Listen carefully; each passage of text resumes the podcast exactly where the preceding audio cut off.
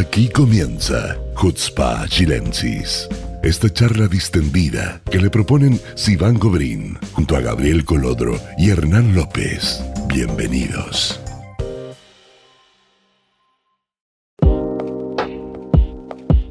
Amigos, ¿cómo están? Muy bienvenidos a un nuevo capítulo de Jutzpa Chilensis. Hoy tenemos un tremendo, tremendo capítulo, así que no se lo pueden perder. Primero, obviamente, como es la rutina, saludo a mis colegas, Gabriel, Hernán, ¿cómo están? ¿Cómo estuvo su fin de semana?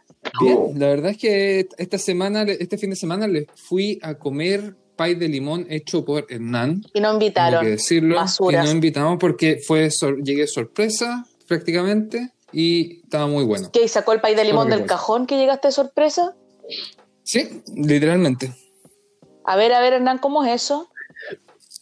Lo que pasa es que este fin de semana vino mi hija y bueno, ella estuvo cumpleaños, no alcanzamos a celebrar y la invité a, a la casa un rato, como son, ya ella cumplió 19, entonces tú comprenderás que el tiempo que tiene para el padre es muy poco. Y, y a ella le gusta el pay de limón, entonces preparé un pay de limón pequeñito para los dos y no Y vino. te llegaron, eh, y te llegaron los colados. Claro, no, no, no llegó ella porque andaba con las amigas y llegaron los amigos Colodro de Masa, así que ellos son, Son como buenas, los cárcamos, como los cárcamos. son buenas Claro. para comer, así que saqué el, el pay de limón y otras cosas pequeñas y, y no, no eh, comimos todo entre todos. Estuvo simpático Me- en todo caso. Bueno, entonces ahora ya que, que se están levantando todas las restricciones, tenemos que hacer una junta como corresponde. Y a esa junta vamos a invitar también a nuestro próximo, próximo invitado que nos está esperando calladito, portándose muy bien, muy educado. Eh, es un grande, es un jajam, es un tzadik y además está en el directorio de eh, la comunidad chilena Israel, el segundo vicepresidente, Rabino David Arias. Muy bienvenido a Jutzpah Chilensis, por fin. Muchas gracias, muchas gracias Ciudad, muchas gracias eh, Hernán, muchas gracias Gabriel. Eh, la verdad es que todo, todo- todos los adjetivos se pueden resumir en, en el, el trabajo conjunto que hacemos en, en nuestra eh, humilde organización eh, que es la comunidad chilena en Israel. Hay que destacar también que David es rabino de eh, la una comunidad en Haifa como comunidad Morián, ¿verdad? Sí. Así Sí, que sí, todos sí. los que estén pasando por Haifa están invitadísimos también a pasar Shabbat, a, visitar y a, y a escuchar que... Y el David ustedes no los han escuchado cantar. Olvídense cómo canta, olvídense cómo canta. Así que están todos invitados. Y la verdad es que eh, hoy día vamos a hacer uso y abuso de tu título de rabino, David, porque vamos a hablar de un tema que ha sido bien polémico en todos los ámbitos de la sociedad israelí, y es eh, esta declaración del, eh, del Beit HaMishpat, del- del- de, la Corte Suprema, de eh, todo lo que tiene que ver con las conversiones eh, hechas en Israel que van a ser reconocidas las que vengan de las corrientes conservadoras y reformistas. Eh, cuéntanos un poco qué significa eso, qué cambio hay realmente, el impacto, cómo lo ves tú. Te paso el micrófono. Muchas gracias. Eh, la verdad es que estoy muy contento de participar. Hoy tuve eh, justamente una reunión sobre este tema con una familia que se quiere acercar al judaísmo, en realidad donde el, donde el padre familia es judío de nacimiento y eh, él quisiera ayudar a su familia también a seguir el mismo proceso y ellos ya tienen eh, Teudat Zeut, ellos ya tienen documento de identidad, por lo que la sentencia de la Corte Suprema de Justicia no es tan relevante para ellos, pero de todas maneras es un tema que, que vuelve a estar en la palestra. Un poco esta sensación de que volvemos a las elecciones, un poco esta sensación de que empezamos a salir de la crisis del corona, de repente vuelve a poner estos temas que son los temas importantes, que son los temas país que tiene Israel, los vuelve a poner en la palestra. Eh, a mí me parece que hay que recordar también que parte importante de esta discusión tiene que ver con el reconocimiento no solamente de las corrientes liberales, sino que con el reconocimiento de todas las corrientes uno de los antecedentes más importantes que llevó a la sentencia de la Corte Suprema de Justicia fue el caso de una mujer que se convirtió al judaísmo, hizo proceso de lo que en hebreo se llama giur, que es hacer el proceso de conversión al judaísmo, lo hizo a través de un tribunal rabínico, a través de un Beit Din ortodoxo que no pertenece al rabinato oficial, que no pertenece a la Rabanuta Rashid, y eh, la Corte Suprema de Justicia falló a favor de esta mujer, dándole la opción de ser reconocida como eh, ciudadana israelí por medio de la ley del retorno se le otorgó la ciudadanía israelí. Entonces lo que viene a hacer este dictamen de la Corte Suprema es otorgarle la posibilidad a personas que viviendo en Israel sin tener ciudadanía israelí, teniendo una residencia temporaria, porque son eh, profesores, porque son estudiantes, porque tienen algún vínculo, están casados con algún ciudadano, en fin, distintas personas que por distintos motivos no tienen ciudadanía israelí y deciden, y no son judíos por supuesto, deciden convertirse al judaísmo por medio de un tribunal rabínico que no pertenece a la Rabanuta Rashid, pudiendo ser este jaredí, pudiendo ser eh, conservador o masortí, pudiendo ser reformista, darle la posibilidad a esa persona de optar a la ciudadanía y recibir la ciudadanía israelí con todos los derechos y las obligaciones que eso conlleva por medio de la ley del retorno. Y esto es tremendamente importante porque no es que la Corte Suprema de Justicia venga a reconocer el estatus alágico, es decir, legalmente judío dentro del marco de la ley judía de la persona, sino que viene a decir que para efectos de la ley de retorno, personas que se convierten en Israel al judaísmo por medio de tribunales rabínicos como conservadores o reformistas pueden optar a la ciudadanía israelí. Eso es en principio.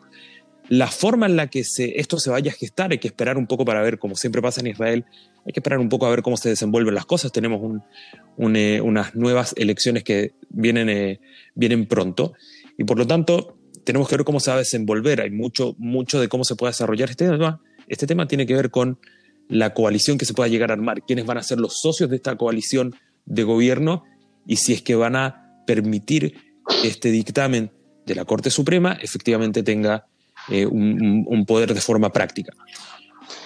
Pero David, por ejemplo, según la ley del retorno, que para los que no están escuchando es la ley que dice que todo judío que tenga al menos un abuelo judío puede venir a vivir Israel como ciudadano israelí. Por ejemplo, si alguien viene de afuera eh, aunque tenga un abuelo judío, no le piden ese tipo de, documentación, o sea, si la persona se convirtió afuera, no, no discrimina la ley de retorno si se convirtió en reformista o en conservador o en ortodoxo. Entonces, ¿por qué los que están acá sí en su momento fueron discriminados? Es un error si discriminan, si hay una limitación pero para hacer aliá, ¿no? no te piden quién te convirtió, solo certificado judeidad. No, no es correcto. La ley del retorno se ha modificado en el tiempo muchas veces y ha pasado diferentes eh, exigencias nuevas, en tanto a, porque eh, una cosa es convertirse al judaísmo, pero después se fue, al se fue complejizando esto en el tiempo, porque eh, quién convierte en el, eh, qué rabino, en qué comunidad, cuáles en eso, en eso, en eso, en eso hay que hacer, hay que, hay que hacer, es verdad lo que dice Hernán, que en realidad la ley del retorno ha sufrido varios cambios con el pasar de los años. La ley del retorno fue establecida en el año 50, sufrió una modificación, o se le hizo una modificación en el año 70, donde se incluye el tema del abuelo judío. A finales de los años 80 la ley de retorno permite que personas convertidas en comunidades no ortodoxas fuera de Israel puedan hacer aliá y acogerse a la ley de retorno y obtener la ciudadanía israelí. Sin embargo, esto siempre se hace con la coordinación y con la cooperación del movimiento conservador y el movimiento reformista en Israel. Por eso es tan paradójico todo el sistema de conversiones en Israel. En, Israel las conversiones no están reguladas bajo ninguna ley. Por lo tanto, se generan este tipo de situaciones que son un poco absurdas, porque por un lado son las mismas instituciones conservadoras y reformistas en Israel que ayudan a personas del exterior, por ejemplo, a hacer aliá. Entonces, por ejemplo, viene el Ministerio del Interior, el Ministerio Adapnim, como lo llamamos en hebreo, y dice, mira, esta persona quiere postular a la ciudadanía israelí porque dice que se convirtió en la comunidad reformista de, eh, no sé, de Brasil, por ejemplo. Entonces, el movimiento reformista acá, a través también de la agencia judía, dice, ah, esta comunidad a la que esta persona dice pertenecer, efectivamente es una comunidad reconocida también por la agencia judía, también por el movimiento reformista en Israel y por lo tanto podemos aceptar esa conversión. Eso es lo que ahora, eso es lo que ahora se hace. Eh, esto para evitar, eh, eh, por ejemplo, la entrada de judíos mesiánicos o gente que se hace pasar por judía y de, otro tipo de, de personas que no pertenecen a comunidades judías reconocidas. Entonces, ya desde, desde fines de los años 80, desde hace más de 30 años, que Israel reconoce conversiones conservadoras y reformistas realizadas en el exterior. Desde el año 2005, Israel reconoce conversiones hechas por el movimiento conservador y reformista a efectos de registrar a personas con ciudadanía israelí que ya tenían documento israelí, pasaporte, etcétera, para poderlos registrar en el Ministerio del Interior como personas judías. Eso no significa que esas personas se puedan casar en la Rabanut, por ejemplo. Esa era mi siguiente pregunta. Es, claro, eso, eso no quiere decir que esas personas se vayan a casar, eh, se puedan casar bajo la Rabanut. Hay algunos casos en que la Rabanut puede hacer la investigación y llegar a la conclusión de que la conversión fue válida. Por ejemplo, el rabino eh, Obadiah Yosef, Obadiah Yosef estableció en una de sus eh, dictámenes alágicos que en el caso de conversiones conservadoras, por ejemplo, hay que analizar caso por caso, porque muchas veces efectivamente son personas que de acuerdo a la alajá son judías porque cumplieron con los requisitos mínimos para poder adoptar la tradición judía y ser convertidos en ese sentido. Entonces, nosotros vemos que esto en realidad es un proceso que ha tomado muchos años, pero no es que Israel está haciendo un paso excepcional, dramático, histórico en ese sentido. Es histórico en el sentido del reconocimiento que se le da a las comunidades conservadoras y reformistas en Israel, pero por otro lado responde al curso natural, por así decirlo, que han tomado las cosas en los últimos 30 años. Y... mira, yo, quiero hacer una pequeña intervención para, para, que no se vaya tanto el tema y mencionar algo que dijo David recién.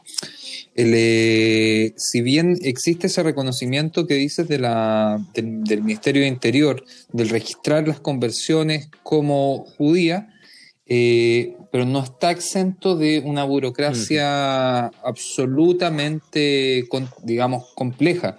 O sea, al nivel de que es necesario recurrir a un tribunal legal eh, que dictamine que el Ministerio del Interior tiene que reconocer por ley eh, el judaísmo de la persona convertida desde una corriente conservadora o reformista. Eh, no es automático, no es llegar al Ministerio del Interior y decir, mira, yo me convertí, aquí está el documento. No, tú tienes que, además de eso, hacer un juicio al Estado para que se haga válida la decisión de la Corte Suprema de reconocer ese, ese judaísmo, digamos.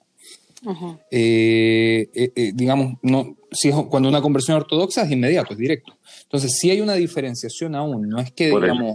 porque hay, hay un, una, una, no sé si una ley, pero hay una, hay una jurisprudencia que, que limita todo el asunto, que es el status quo que creó Ben Gurion desde la creación desde los inicios del Estado. Entonces, el movimiento ortodoxo, la Rabanut ortodoxa, porque de hecho es tan eh, discriminatorio que se entiende la Rabanut como la Rabanut ortodoxa, o sea, los otros movimientos no son parte de la Rabanut. De hecho, el movimiento eh, reformista está administrado no desde el, eh, desde la Rabanut, o desde el, eh, sino que desde el ministerio, se llama el ministerio de otras religiones, se considera a los reformistas otra religión, desde el Estado. Entonces hay ahí una, una, una discriminación de hecho a los otros movimientos. O sea, el monopolio absoluto del movimiento reformista sobre los actos civiles judíos de la vida judía, no solo de la conversión, sino también del matrimonio o el ritual de la muerte, es una cuestión que se instauró desde los inicios del Estado. A mí me parece que en, ese punto, por ejemplo, es verdad que hay una, como una discriminación, eh, una no aceptación de determinadas corrientes judías y me parece que también la sociedad israelí ha encontrado las formas de salteárselo y quizás el tema de las conversiones era el último paso. Hoy en día nosotros, por ejemplo, sabemos que la jupot que realizamos rabinos o rabinas de, los movimientos liberales no son reconocidas a ojos del Estado ni a ojos del Ministerio del Interior, pero quizás no durante la época de la pandemia, pero muchas parejas se casan en el exterior con un matrimonio civil y vuelven y se registran acá. Hay una forma de saltearse el procedimiento. Es verdad que no es la forma óptima. En temas de kashrut, por ejemplo, en, todo lo que tiene que ver con las leyes judías específicas de la supervisión alimenticia de restaurantes eh, o lugares públicos, Hoy en día hay más de una forma de certificar que un negocio sea cayer, incluso a través de organizaciones como Zohar o como la, la de Rabanim. Hay, hay otras formas, eso, que eso este también el tema de la era también uno de los acuerdos del famoso status quo, eh, o por ejemplo también el, el, eh, el, tema del respeto del Shabbat, que el, el, Shabbat debería respetarse en la esfera pública del país y hoy en día la cantidad de negocios que abren en Shabbat es cada vez más grande, incluso ciudades como Haifa, donde yo vivo, tiene transporte público en Shabbat. Entonces nosotros vemos que de a poco estos temas se han ido eh, liberando, sin decir si eso está bien o está mal, cada uno puede tener su propia opinión, por supuesto. Y uno de los temas que quizás queda pendiente era el tema de las conversiones que a diferencia de los otros temas, este es un tema que, por ejemplo, para el mundo ultraortodoxo, para el mundo jaredí, es un, es un límite que no se debía cruzar. Y al minuto que se cruzó, de repente se acordaron tarde. Digo que se acordaron tarde porque este tema lo venía tratando la Corte Suprema de Justicia hace 15 años. Y ellos lo que dijeron, le dijeron al gobierno, le dijeron, miren, nosotros no queremos tratar este tema, este es un tema que le corresponde a la Knesset, al Parlamento legislar, y por lo tanto les pasamos a ustedes el mandato. Así una y otra vez a lo largo de 15 años, hasta que finalmente la Corte Suprema de Justicia dice, nosotros no podemos seguir posponiendo este debate, que es un debate tremendamente importante, y por lo tanto emitimos esta opinión, pero no es porque la queríamos realmente sacar a la luz, sino que porque no nos queda otra opción de volver a insistir en que esto tiene que pasar una legislación, se tiene que aprobar por medio del Parlamento, eh, y por eso es tan importante también lo que llegue a pasar en las próximas elecciones en ese sentido.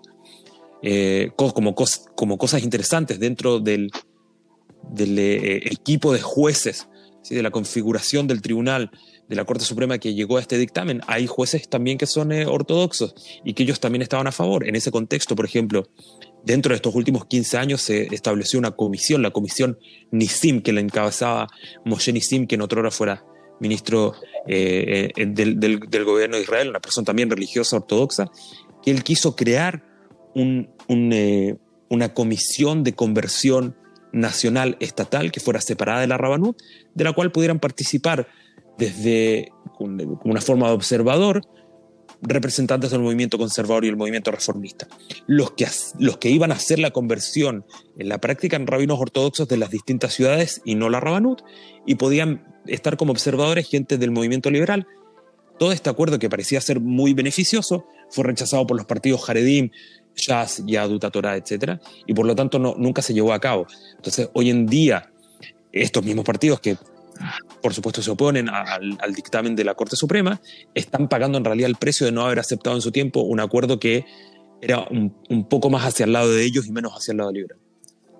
Yo creo que acá, acá hay, hay que entender que el, el movimiento ortodoxo no está dispuesto a ceder su poder eh, frente a las instituciones del Estado. Yo tengo una anécdota acá de Gesser, que Gus Gesser es eh, eh, demandó al Estado hace ya un montón de años. Todos los Ishubim en Israel tienen un RAB destinado que se paga obviamente con los impuestos del Estado y el RAB, porque somos una comunidad liberal, nunca acá llegó el RAB ortodoxo, sin embargo siguió recibiendo el sueldo durante muchos años. Eh, cuando nosotros sí teníamos una rabina ortodoxa que hacía el trabajo, nosotros hicimos una demanda y la ganamos. Y Yeser fue eh, el primer rabino no ortodoxo que eh, debió recibir sueldo por el Estado, igual que los otros rabinos.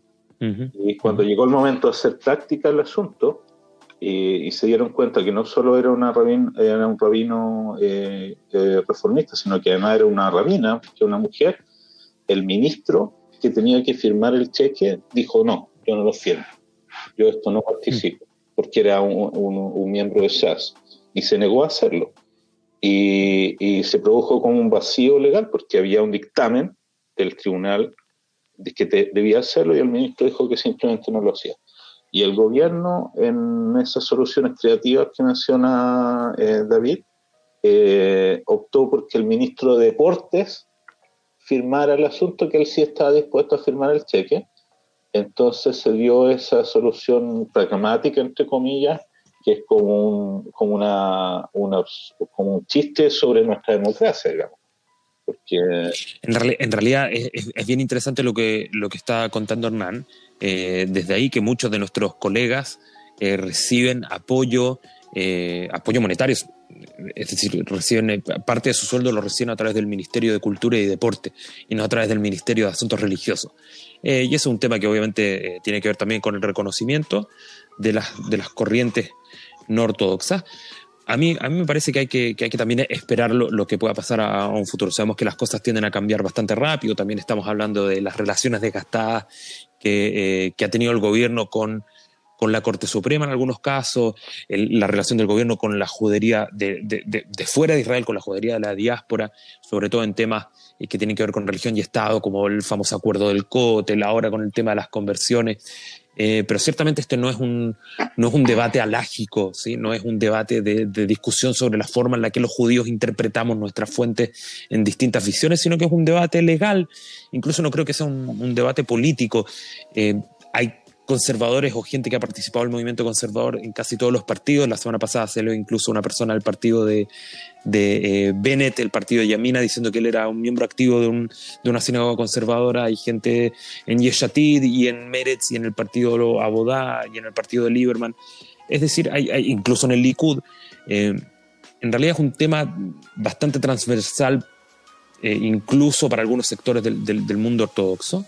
Y hasta ahora las reacciones también han sido si bien han sido en algunos casos muy eh, ofensivas, como el famoso video del bar mitzvah para perros, que por supuesto es una es la exageración de un evento que por ahí se filmó y que efectivamente sucedió, pero que no es la norma y que no responde a ningún estándar, que ninguna comunidad conservadora ni eh, eh, reformista en Israel lo hace, sino que todas las reacciones que hemos escuchado de quienes se oponen a este acuerdo se basan en, eh, o en manipulación de información, o directamente en mentiras, o eh, se basan en insultos, en cosas que están totalmente alejadas de la realidad. No hay una disposición a elevar el debate desde ese punto de vista, sino que hay una disposición a, insultar, a tratar de, eh, rebatir el otro lado, pero no por medio de argumentos, sino que por cosas que no, que no tienen ningún sentido. Y eso hace que sea muy difícil en el fondo elevar el debate y decir, bueno, ¿cómo, cómo solucionamos esta, esta situación de la mejor forma posible? David, ¿tú crees que en algún momento en el futuro, a mediano plazo, largo plazo, no sé, eh, la Rabanut como institución a lo mejor va a servir solo a los Jaredín y va a haber algún equivalente para el resto de la gente o tú crees que va a seguir así? ¿Cómo lo ves tú? Yo creo que la Rabanut ya solamente sirve a quienes ven el judaísmo desde la perspectiva jaredí o ultraortodoxa eh, hoy en día quienes quieren llevar una vida judía significativa de observancia de mitzvot, de, observancia de la vida judía en cuanto a sus leyes, etcétera, tienen otras formas de hacerlo. Eh, el número de parejas que se casan en, un casamiento, en una jupá judía con todas las de la ley, que lo hacen justamente fuera de la rabanut, incluso el mundo ortodoxo me ha tocado recibir algunas de esas parejas como rabino, em, es un número que va en aumento todos los años el número de personas que se convierten fuera del, marco del rabinato eh, oficial va en aumento. La cantidad de personas que van participando de comunidades liberales, sean ortodoxas igualitarias o sean comunidades reformistas o comunidades conservadoras más ortigot, van en aumento. Por supuesto, esto es algo que toma tiempo, tiene que, tiene que, también que ver con un tema de presupuesto, con cuánto el Estado presupuesta el trabajo de rabinos ortodoxos versus lo que el Estado presupuesta para, por medio del Ministerio de Deportes y de Cultura, para rabinos y rabinas. No se casen, no se casen, esa es la solución. yo al contrario, yo digo, yo digo todo lo contrario, casarse y poder construir una jupá, poder construir una ceremonia que, responda a los estándares de la tradición judía y al mismo tiempo logra expresar lo que la pareja, eh, el, mundo en el que la pareja vive. Eh, hay una creencia de que mientras más estricto uno sea en el cumplimiento de algunas cosas, como que uno es más auténtico. Y no necesariamente. Hoy en día hay un montón de organizaciones, también organizaciones ortodoxas, que muestran que hay más de una forma de ser judío.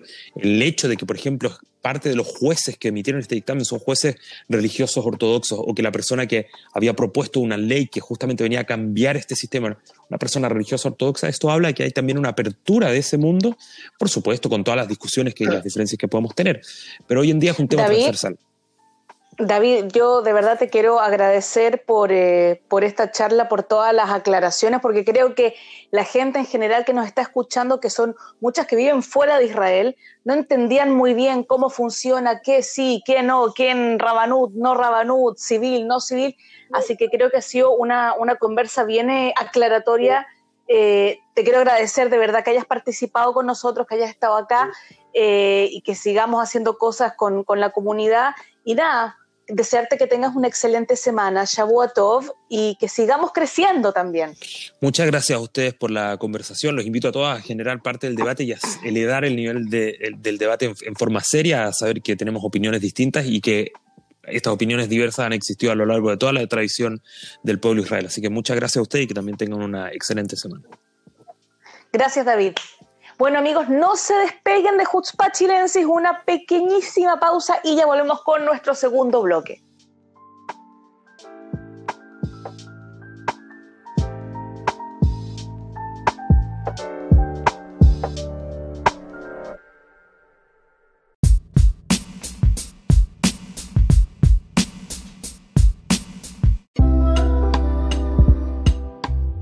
Muy bienvenidos de vuelta al segundo bloque de Jutzpah Chilensis, después del tremendo primer bloque eh, con el rabino David Arias. Vamos a seguir con otro tema que yo creo que, que, nos compete a todos los que vivimos en Israel en general, no importa qué nacionalidad seamos, y es el tema de las embajadas.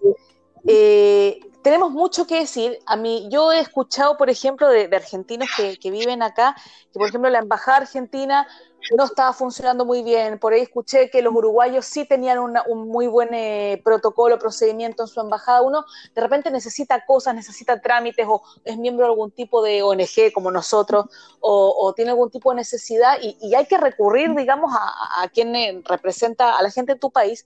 Y hay veces que uno se encuentra con una pared. Y hay veces que uno se encuentra con poca disposición para ayudar, o mucha, como he escuchado, por ejemplo, en la Embajada Uruguaya.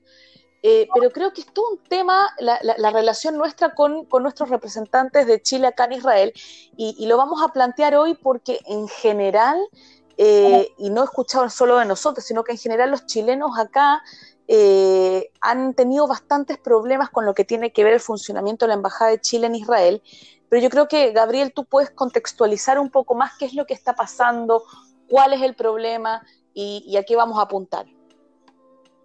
Ya, a ver, yo creo que aquí hay varias cosas, porque por un lado, eh, a diferencia de las embajadas del resto de los países latinoamericanos, eh, hay, un juicio constante de parte del Parlamento y una utilización de la representación, de la representación eh, diplomática de Chile en Israel, que, se ha visto, digamos, como bien dije, utilizada eh, en, contextos políticos anti-israelíes, como por ejemplo durante el 2014 cuando se llama al embajador de, Chile en Israel a consulta en base a la operación Sukeitán. Eh, y bueno, ha, habido una evolución del tema, porque todo depende también de quién es el equipo que maneja eh, y, las embajadas y cuál es su protocolo para actuar. Eh, en el caso de Chile, bueno, cuando, cuando pasó esto de Tsukeitán, afortunadamente el equipo que existía, estamos hablando del año 2014, eh, era bastante efectivo y bastante normal, por decirlo de alguna forma, sin eh, mucha, digamos, podríamos decir que era un equipo que no se tragaba el cuento ni de un lado ni de otro, sino que mantenía una postura diplomática, respetando las decisiones de, Chile y la posición de Chile frente al conflicto. Eh, eso ha ido evolucionando. Eh, hubo desde el 2014 hasta ahora recambios eh, diplomáticos, cambio de embajador, de, de, segundo, digamos, del primer secretario, de cónsul, etcétera. Y la verdad es que nosotros en carne propia vivimos esto de forma bien dura. Eh, durante el periodo que era ministro del, exterior en Chile, eh, Heraldo Muñoz, que hubo bastantes escándalos. No sé si se acuerdan cuando eh, se celebraron los 100 años de la declaración Balfour y justamente el, el ministro de Exteriores, Muñoz, envió una solicitud a la, a, la Embajada de Chile en Inglaterra diciendo que no aceptara la invitación al evento. ¿Verdad? Sí, sí, sí, sí. ¿Se acuerdan Me acuerdo, perfecto. Bueno, en ese, en ese momento nosotros por ejemplo, eh, como organización chilena reconocida por el Ministerio, enviamos eh, nuestra postura, enviamos una carta consultando cuál era la situación. También pasó al mismo tiempo que se cambió la, catalogación, podríamos decir, de los chilenos que viven fuera de la línea 67 en el registro electoral, pasaron de vivir en Israel a territorio palestino ocupado. Entonces nosotros enviamos una carta de consulta y se envió por vía regular, o sea, se lo enviamos al embajador, el embajador la remite al ministerio y recibimos una respuesta en, la misma cadena. Eh, eso pasa, digamos, cuando hay un equipo diplomático normal que simplemente toma la información y la transmite. Cuando hay un equipo diplomático que tiene una postura personal y la inserta en su trabajo, se obstruyen estas, estas cosas. Y eso es lo que ha pasado, realmente tengo que decirlo, con el embajador saliente, que no, no, no mantuvo esa obligación diplomática de transmitir la información desde las organizaciones reconocidas en el país donde ejercen eh, su, su, digamos, donde, trabajan como embajadores. Ahora, eh, Hernán, sí, tú tuviste algún tema bien personal, cuéntanos un poco. Bueno, yo como el mayor del grupo, o el más sabio, he tenido, he conocido bastantes embajadores eh, y eh, desde Sally Vendersky, que en mi opinión era la mejor o la, o la más activa representante de Chile en Israel que hemos tenido, eh, que fue la primera embajadora de, Chile post-dictadura, que hizo un trabajo fantástico, Irene Brofman, y después otra gente de corte ya más eh, de carrera diplomática, como, el senador Montes, que tuvo la tragedia de fallecer en Israel, pero que su amor hacia Israel lo llevó a pedir que, que, sus cenizas fueran diseminadas eh, acá. Entonces, siempre la relación ha sido bastante amigable. Y después, cuando ya en, la función como dirigente de, una organización chilena, también eh, tuve una experiencia muy positiva con la embajadora Jiménez, que fue muy importante en la creación de de la, de la ONG que, en que los tres trabajamos. Sin embargo, cuando eh, llegó el, el, último embajador, señor Fernández, Rodrigo Fernández, y me tocó irme a presentar eh, como organización.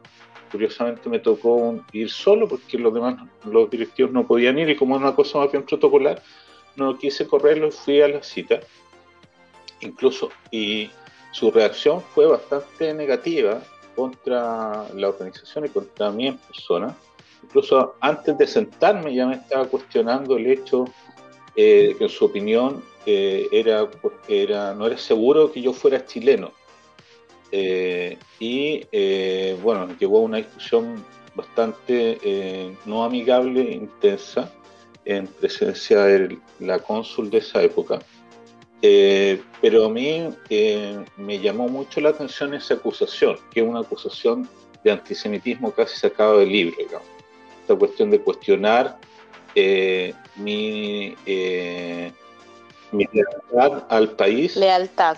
por el hecho de que yo tenga también una lealtad hacia Israel. esa es como, digamos, lo que, digamos, la experiencia más negativa que he tenido yo como persona y como dirigente respecto a la diplomacia chilena. Aunque insisto que en general siempre ha sido muy buena, o sea, tengo grandes amigos personales y grandes amigos de la organización chilena como Andrea Quesada o la misma consul saliente Solange, eh, no saliente, la crisis asistente, la anterior.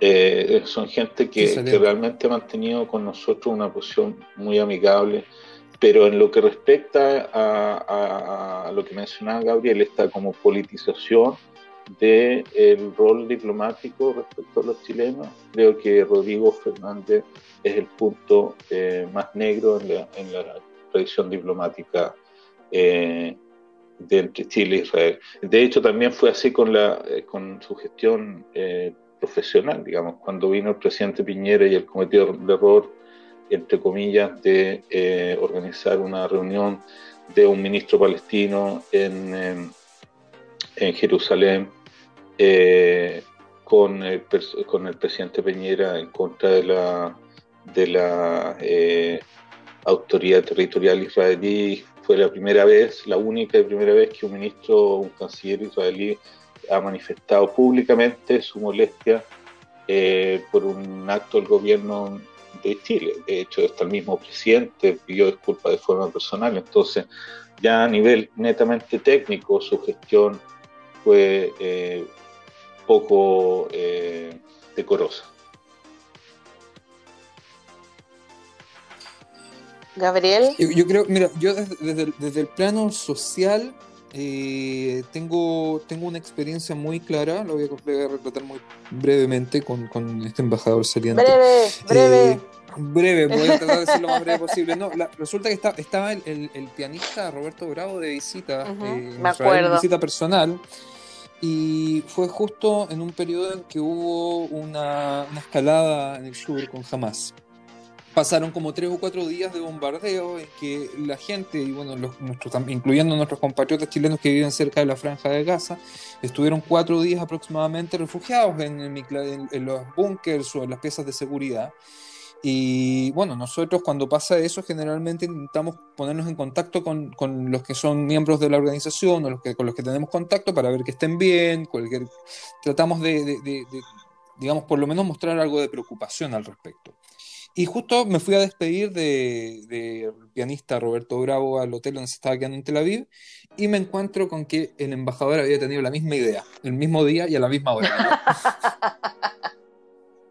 Y me lo encontré en el lobby. Entonces nos sentamos ahí esperando porque justo nos dejó solos por unos 5 a 10 minutos. Y claro, eh, me empieza a hablar sobre los pobres niños de Gaza sin hacerme ninguna pregunta sobre los chilenos que residen cerca de la frontera, siendo que están siendo bombardeados. Entonces el tipo me dice, oye, qué terrible lo que está pasando en Gaza, pobres niños.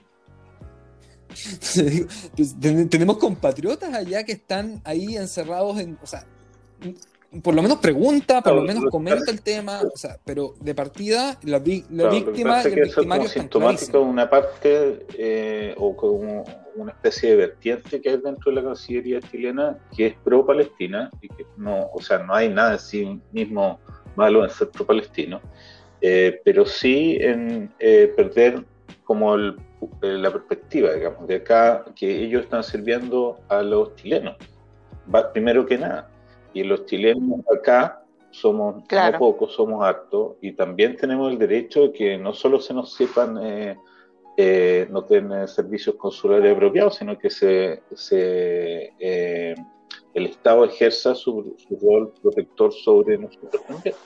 Ahí hay, un problema. Y la, la nueva, pero él, él, no fue también embajador en el Líbano y sí hizo una especie de evacuación en su momento de chilenos en el Líbano. No, no embajador, tenía algún, algún, no me acuerdo qué cargo tenía específico, pero sí estuvo en la misión diplomática chilena en el Líbano durante la Segunda Guerra del Líbano. Y sí hizo, sí organizó una evacuación de chilenos del Líbano, tengo entendido. Se, organizó, se, puso un avión, de hecho, de las Fuerzas Armadas para sacar la gente que, que quería salir durante la Segunda Guerra del Líbano. se hizo eso, obviamente, en el Líbano y no en Israel. Eh, el, inicio de lo que dice Gabriel, acá hay una. El hecho que los palestinos en Chile ejerzan una presión importante hace que tengan una mano distinta o sea, no, no fue casual que los primeros embajadores que habían en, democracia, los, embajadores de la concertación, fueran judíos, o sea, salían de que Irene Bronfman era judía, y además eran mujeres, era como parte de los nuevos tiempos. Y eh, después la presión importante de la comunidad pasó, de la comunidad palestina pasó a, a profesionalizarlo, entre comillas, y a empezar a mandar gente que no fuera judía y que fueran diplomáticos de carrera eh, y, entre comillas, venían como a, terminar su carrera profesional o eh, eh, la idea es estar, pero no hacer tanto ruido, digamos. Esa es como la... la ¿Y qué está pasando? Una cosa muy chica. Lo que pasa es que los mismos dirigentes de la, de la, Federación Palestina lo han dicho.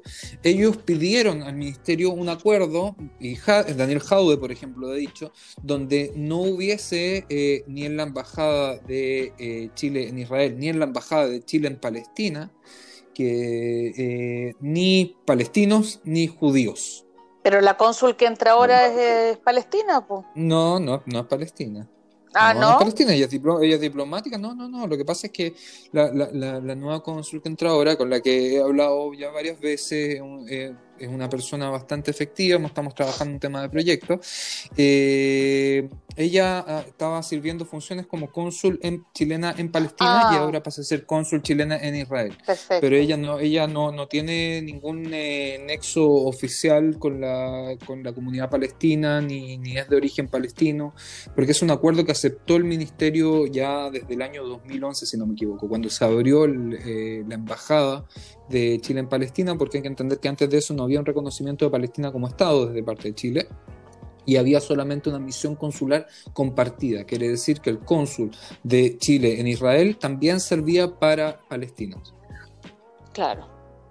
Bueno, esperemos. Y hoy en día que tú, Gabriel, que estás más conectado con las relaciones con, con la embajada y todo, ¿cómo, ¿cómo viene la cosa, crees tú?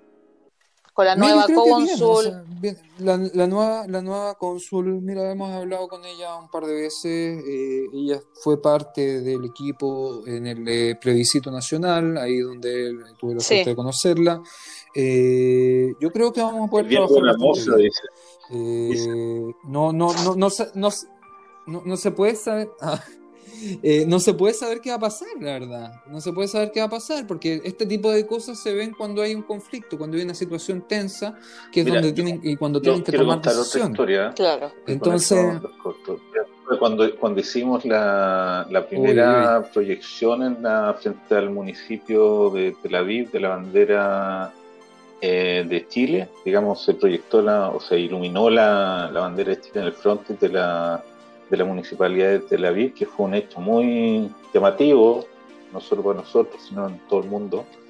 Eh, llegó el embajador Fernández, miró la cuestión cuando todos estábamos muy contentos y festejando chilenos y gente de la embajada, y me llega y me dice, hoy le quedamos a la estrella, porque la estrella había salido no geométricamente perfecta. Ese fue como el comentario que se le ocurrió como ver la parte negativa y no la positiva. Sin embargo, que es la segunda parte de la historia, la gente, eh, los agregados militares de la embajada, que siempre han sido gente muy, muy eh, colaboradora y que, ha tenido muy buena onda con Israel, de inmediato y se pusieron a bailar cueca y bailaban muy bonito, y bailaban muy bonito.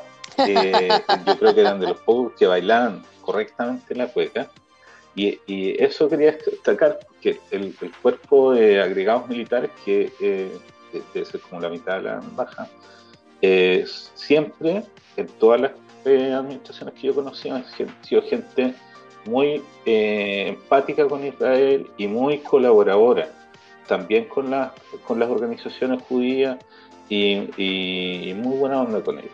Malos para el fútbol, eso sí, hemos ganado. Sí, me acuerdo. La verdad.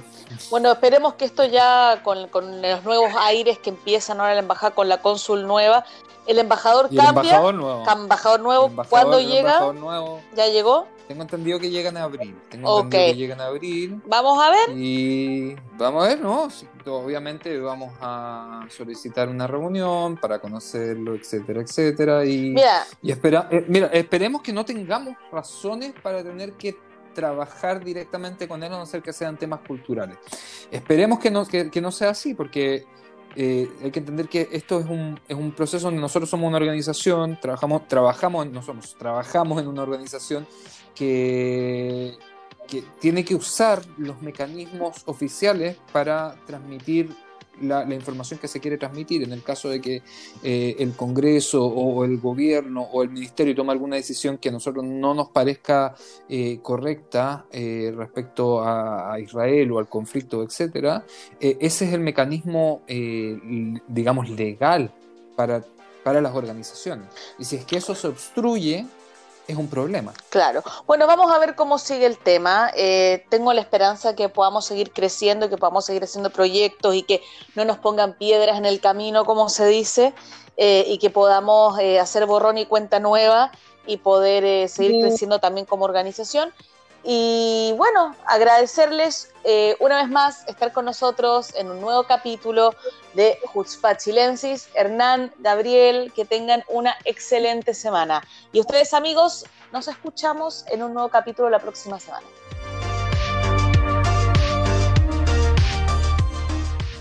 ¿La pasó bien? ¿Le interesó lo abordado? Si es así, lo esperamos la semana que viene, en este mismo horario y lugar. Jutzpah Chilensis.